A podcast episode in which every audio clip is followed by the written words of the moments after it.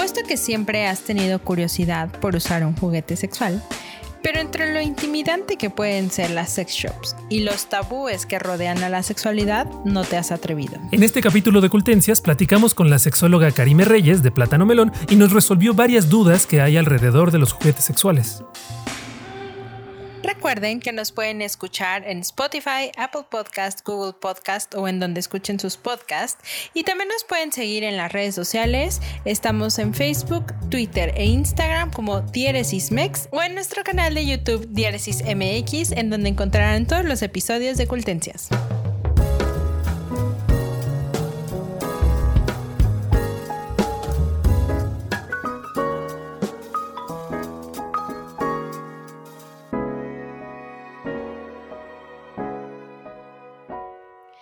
Ángel, hoy quiero presentarte a una invitada que tenemos que creo que va a, sonrojar a más de uno en este episodio. Ella se llama Karime Reyes. Ella es sexóloga y es eh, vocera también de una marca de juguetes sexuales que se llama Plátano Melón.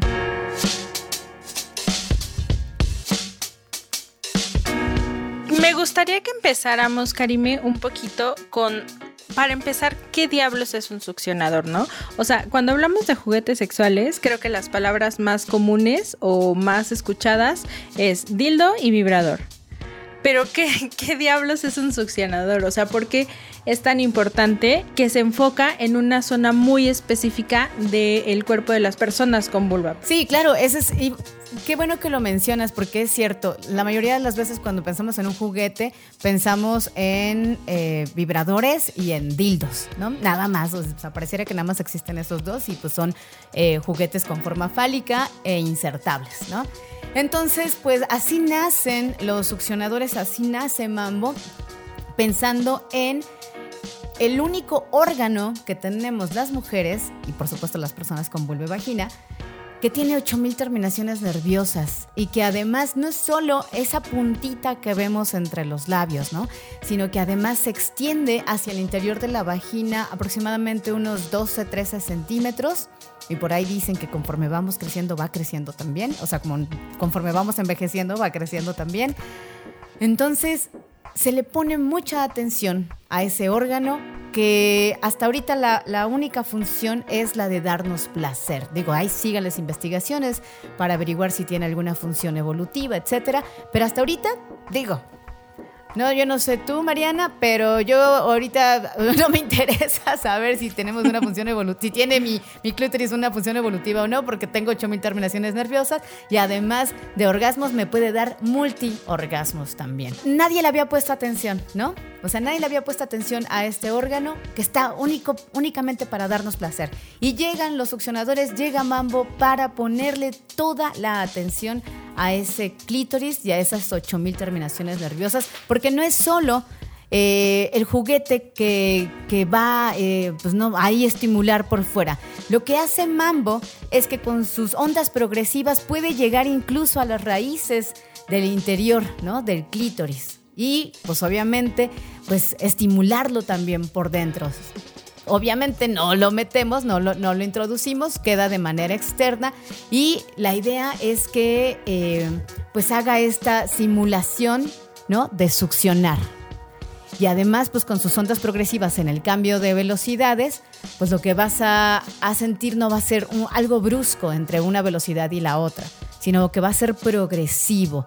Esto gracias a que escuchamos a las mujeres, ¿no? A las personas con vulva y vagina que nos dijeron, oye, pero en estos cambios pues tiene que ser este, progresivos, ¿no? O sea, que sean sutiles, que sean eh, placenteros y no que sean bruscos. Entonces, eso, por eso nacen estos succionadores, para visibilizar el clítoris, que es un órgano que está ahí para darnos placer a las mujeres. Oye, Karime, ¿qué pasa con las personas trans? ¿También son capaces de usar este tipo de juguetes?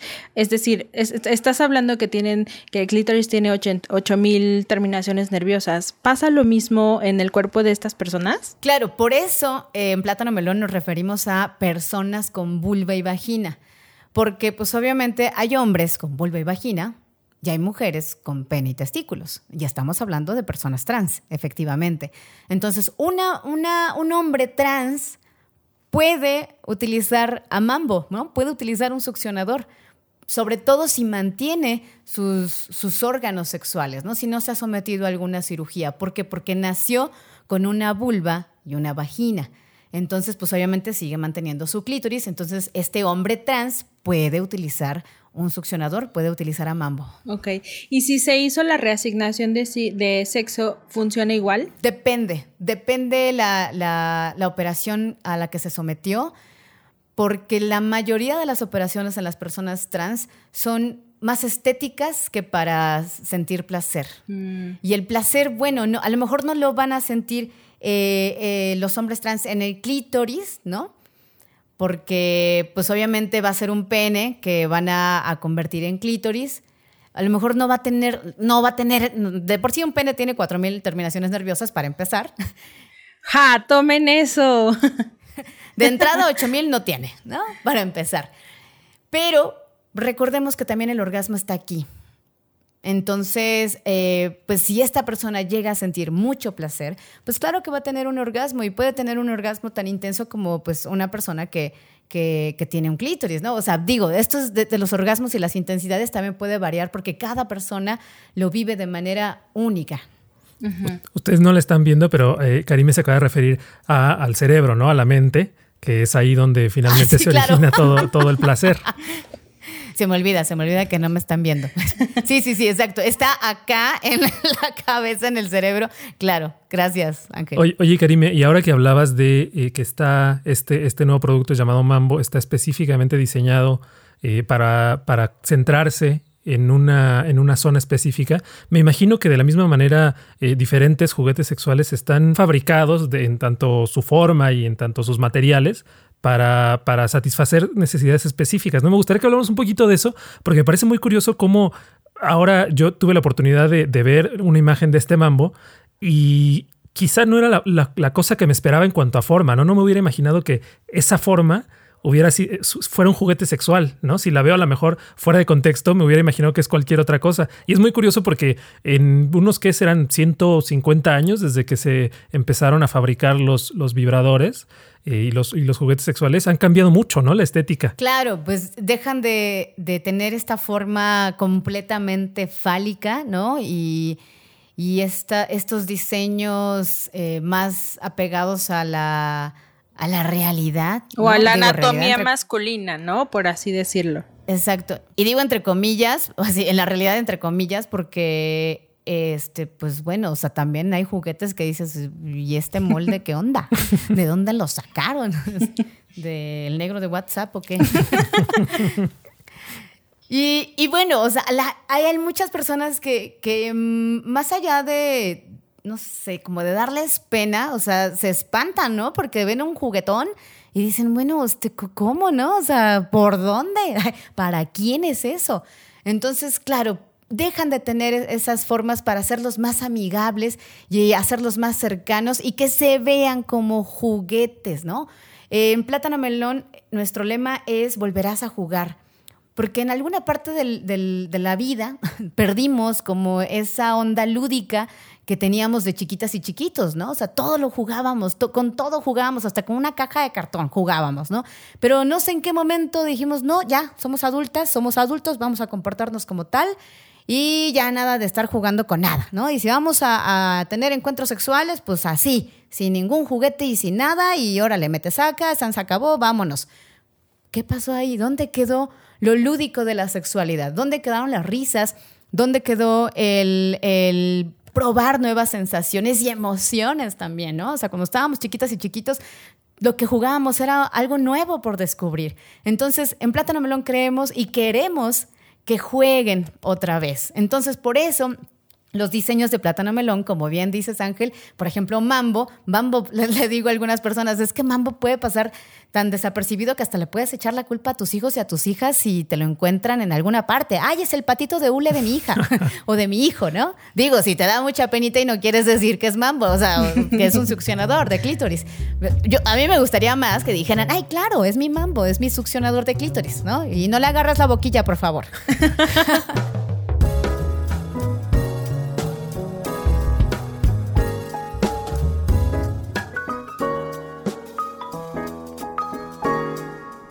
Oye, Karime, ahorita que estás hablando de eso de que te da pena como aceptar o decir que tienes un juguete, me gustaría que, que nos ayudes a, a ver cómo podemos de plano ya así, es como, a ver, ya, estamos en el 2020, no pasa nada, es, creo yo, es bastante empoderado, o sea, que una mujer asuma su sexualidad, la responsabilidad de su sexualidad y de su placer.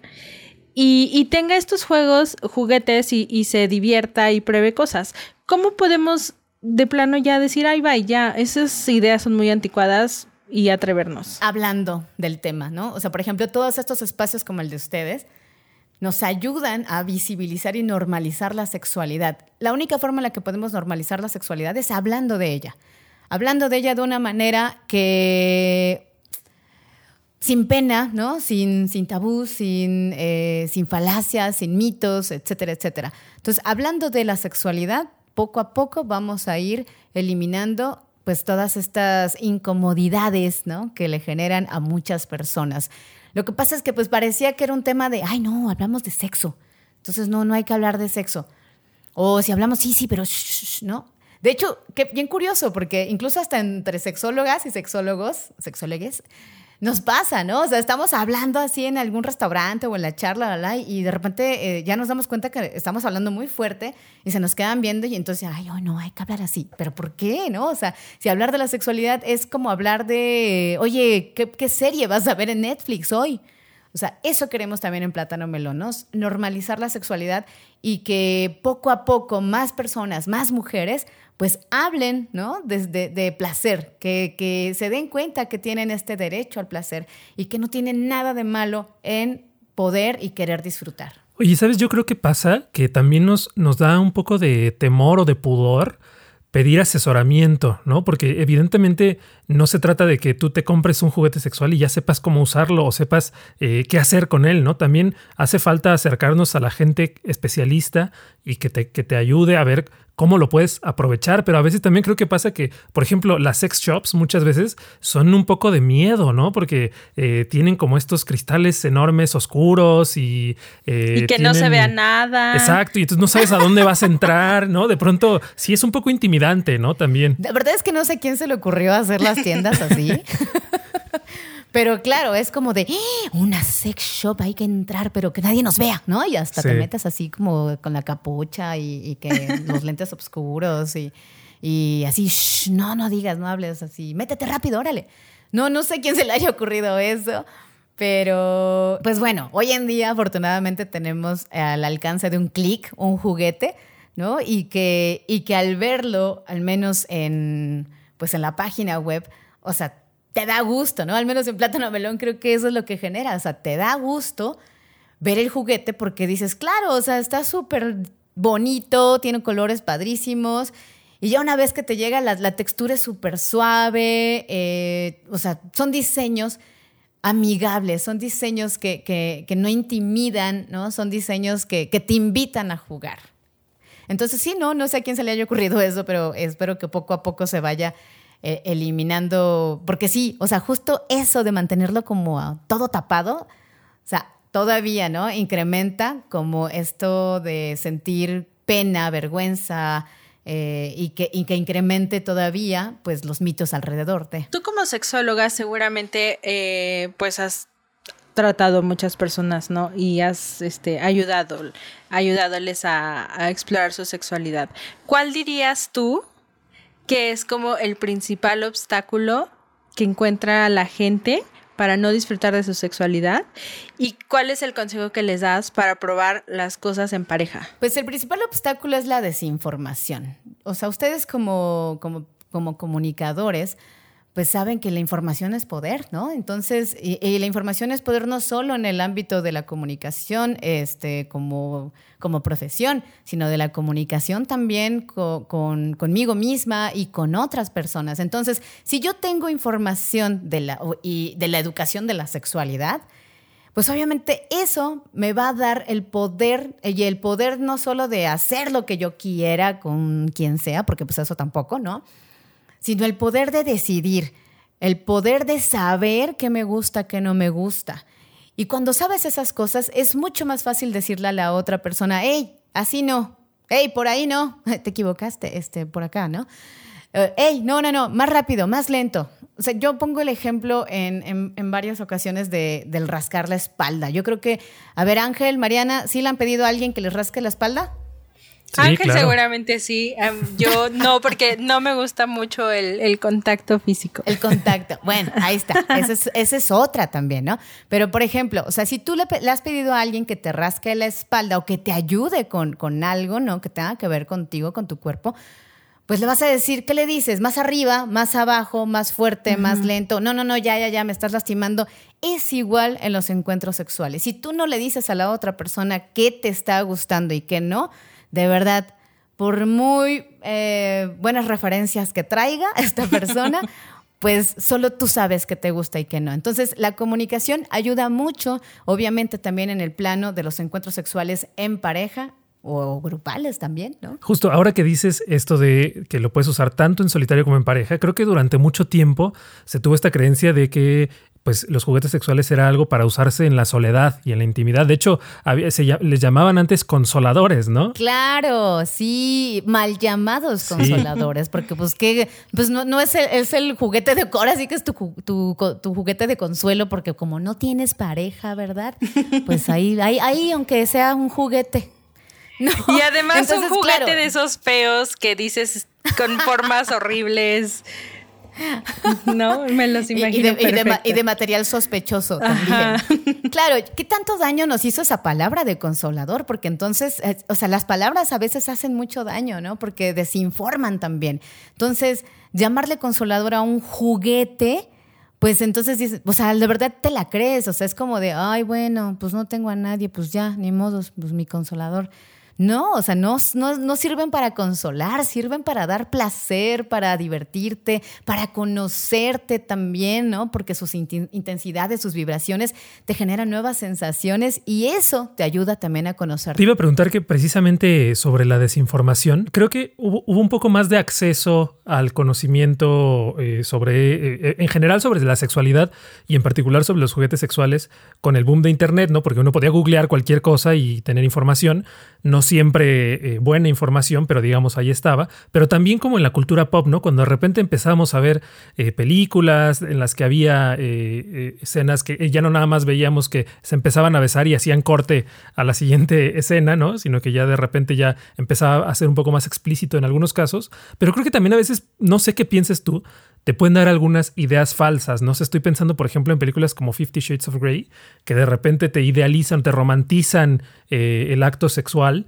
y te dan y te, crean expectativas que de, pronto puedes salir muy desilusionado porque, porque no llegas a eso, ¿no? Y además que el BDSM es algo muy particular, ¿no, Karime? O sea, no es como para cualquiera. Claro.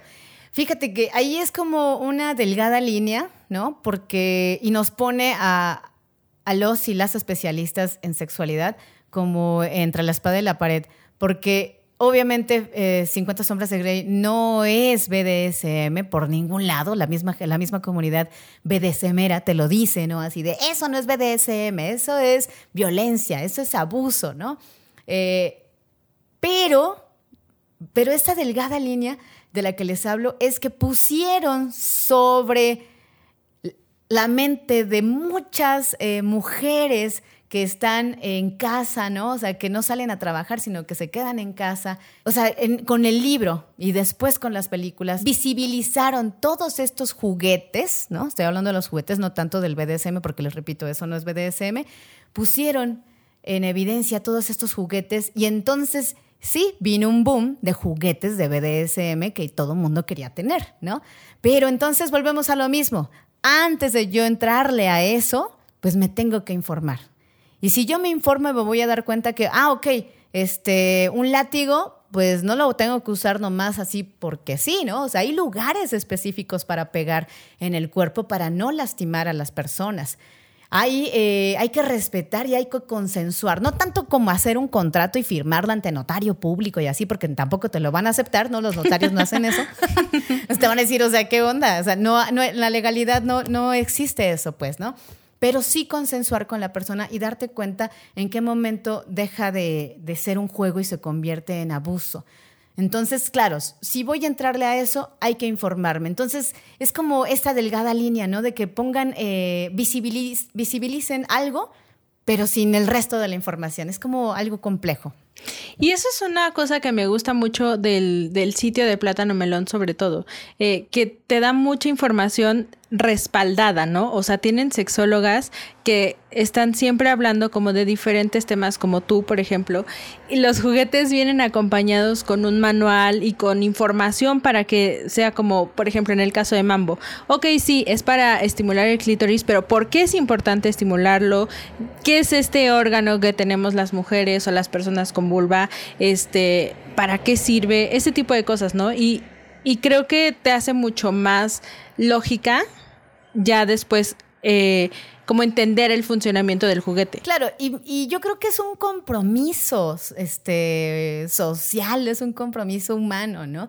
El que yo no solo te voy a vender un producto, o sea, quiero que te informes, ¿no? O sea, justo como, dices, Mariana, eh, todos los juguetes de plátano melón vienen acompañados de un instructivo que además eh, viene con información de sexualidad depende el juguete, ¿no? Y la zona que vayas a estimular. Te habla específicamente de esa zona, como en el caso de Mambo, que también viene con su librito en el cual te habla del clítoris, ¿no? Cómo se ha conformado, las terminaciones, cómo lo puedes utilizar, eh, cómo puedes estimular este órgano, etcétera, etcétera. Entonces, claro, ese es un compromiso de Plátano Melón que quiere que te informes y que no solo te lleves un producto porque sí, ¿no? O sea, sino que además este producto te va a enseñar algo de ti, de tu cuerpo y de tus sensaciones que puedas este, descubrir o redescubrir o intensificar, etcétera, etcétera. Claro. Ya casi nos tenemos que despedir porque se nos está acabando el tiempo que se nos fue volando, pero no me, gustaría que antes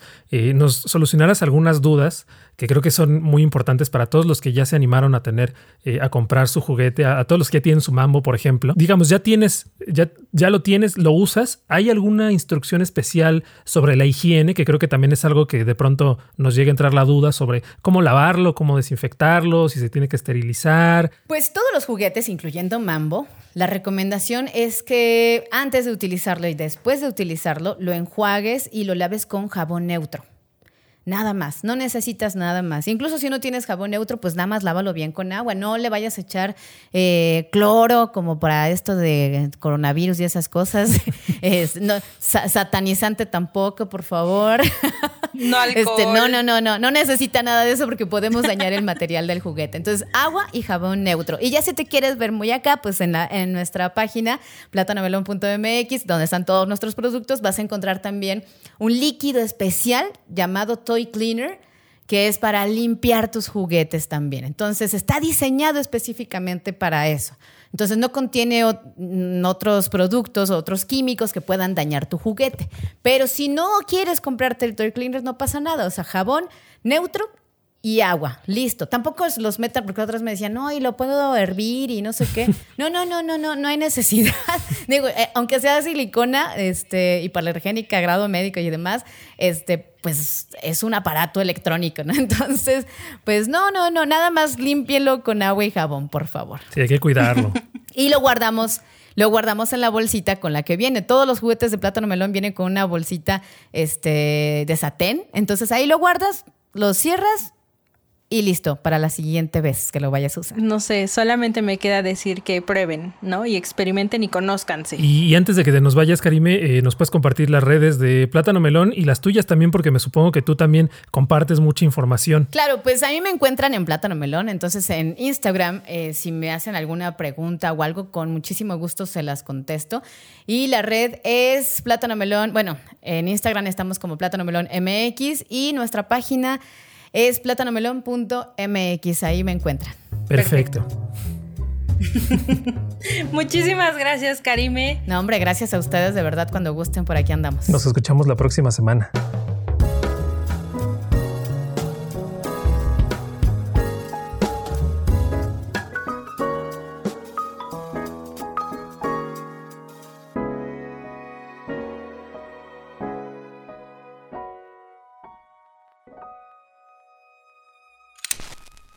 Y en YouTube como Diéresis MX, en donde encontrarán todos los episodios de Cultencias.